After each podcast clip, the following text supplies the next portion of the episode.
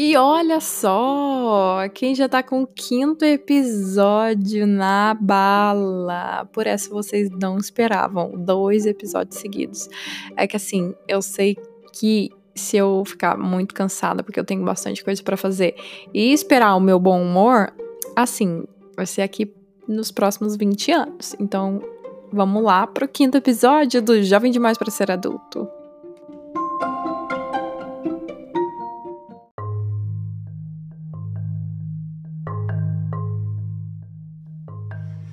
Então, é, voltando à história do capítulo anterior, é, eu parei na parte que tudo foi muito rápido no, no processo de do, do meu intercâmbio, de, de preparar os documentos e tudo mais.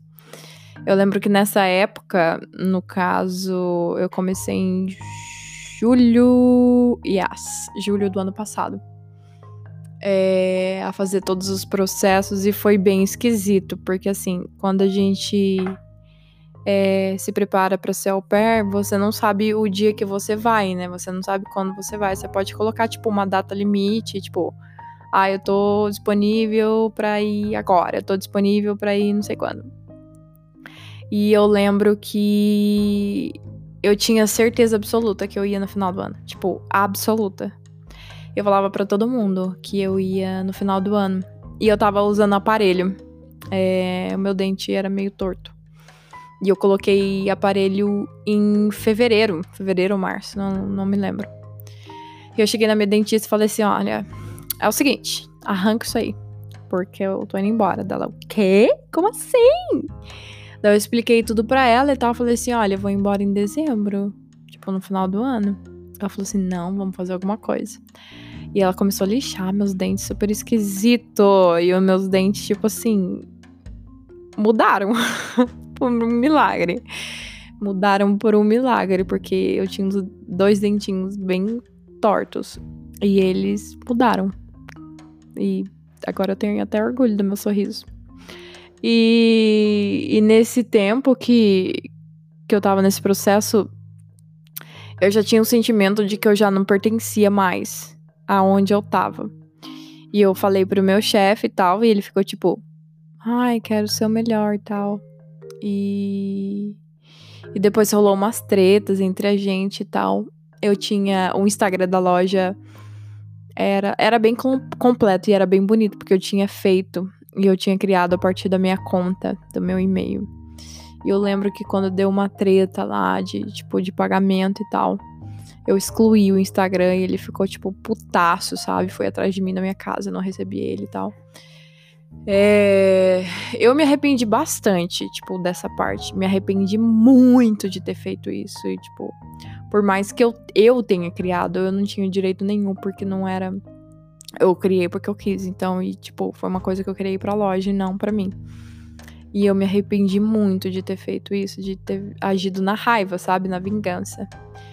E nesse processo, nesse processo todo que eu, que eu tava fazendo, eu lembro que eu tinha arrancado o siso, então tava mal pra caramba, né?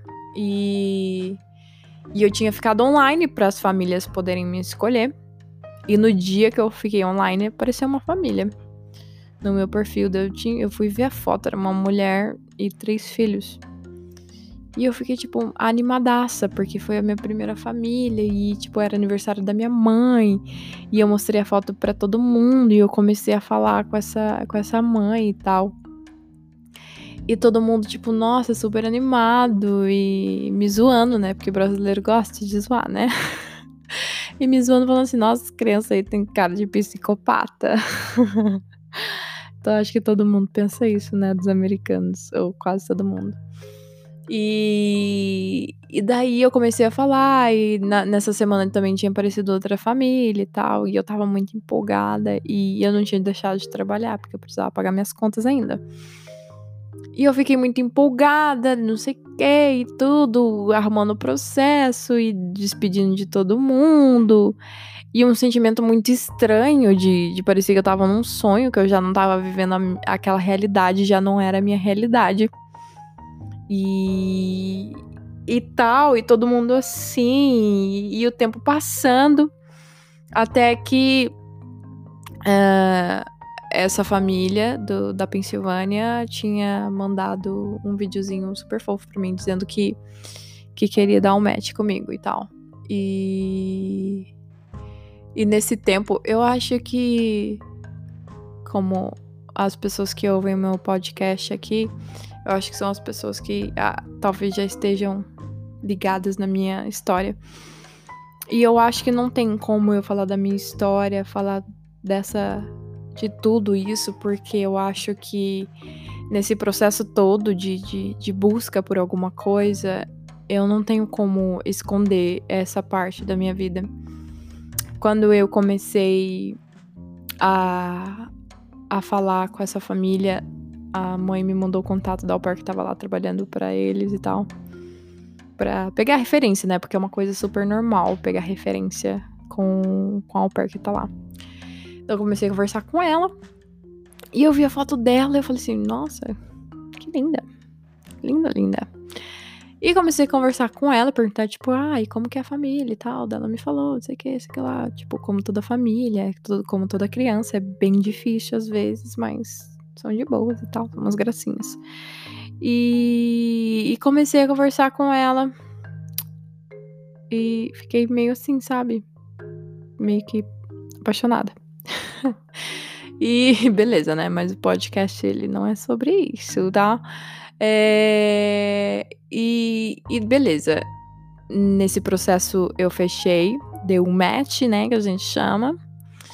E a gente já sabia que eu ia vir para cá dia 2 de dezembro. Então já tava todo mundo assim preparando mil e umas. Mil e uma é, despedida. E o meu coração, tipo, muito assim, sabe? Eu. Eu tinha falado, tipo, Deus, é você que tá fazendo isso, então eu tenho certeza absoluta que minha vida vai mudar assim da água povinho. E que vai ser sucesso, que eu vou encontrar todas as respostas. Em nome de Jesus, amém. Vou encontrar todas as respostas que eu tenho dúvidas sobre a minha vida. Eu vou encontrar, porque eu orei, eu orei. Então eu vou encontrar. Daí, é na despedida, me despedir da minha família e tal. Foi uma das coisas mais difíceis que eu já fiz. Difícil, coisas difíceis. Ah, não sei o que, que eu falei, mas vocês entenderam. Entenderão. É... Cara, você se despedir de tudo que você sabe, de tudo que você tem. Porque eu, eu vendi absolutamente tudo que eu tinha, que não era muita coisa no caso, né? Era uma bicicleta, um, uma caixinha de Trident. Brigadeira, era uma moto. Eu vendi minha moto para pagar o intercâmbio, eu vendi meu teclado, eu vendi meu notebook. Só isso, no caso, que eu tinha. Nada mais eu tinha. E, e deixar tudo para trás, tudo que eu conhecia para ir para um país novo, numa língua diferente e com uma cultura totalmente diferente, com pessoas totalmente diferentes. E quando eu deixei tudo para trás, eu eu só consegui chorar mesmo, de fato, uh, no, no aeroporto, quando eu, eu escrevi uma carta para minha família e pros meus amigos que eu levei comigo. E eu chorei, mas eu chorei, mas eu chorei, mas eu chorei tanto, tanto, tanto, tanto. E só que eu lembro que o sentimento, assim, sabe? De, de novo, de tipo, Cara, eu nunca fiz uma coisa tão grande na minha vida, sabe? E viajar e vir para cá, para os Estados Unidos, é... sempre foi um sonho da minha infância. Sempre. Tipo, sempre eu quis vir para cá. Sempre. Eu acho que também é uma coisa que, que a gente pode conversar sobre essa, amer... essa americanização. É, isso mesmo. Essa americanização que a gente faz na nossa vida dar um bom podcast para falar sobre isso, gente, que eu quero desmascarar tudo aqui. Que olha assim, olha, vou falar sobre isso no podcast. Se quiserem ouvir, mas é assim, quando você vem aqui, você vê tipo, nossa, não é igual no filme, né? Só os lugares mesmo, porque as pessoas não são. Quer dizer, tem exceções, mas assim, cultura basicamente é a mesma mesma coisa que nós, brasileiros, que gosta de zoar churrasco, cerveja, pagode. É... Mas é. Quando eu entrei no, no portão de embarque, o sentimento, tipo, eu chorei muito, porque eu sabia que eu ia ficar muito tempo sem ver minha família, pelo menos de um a dois anos sem ver minha família.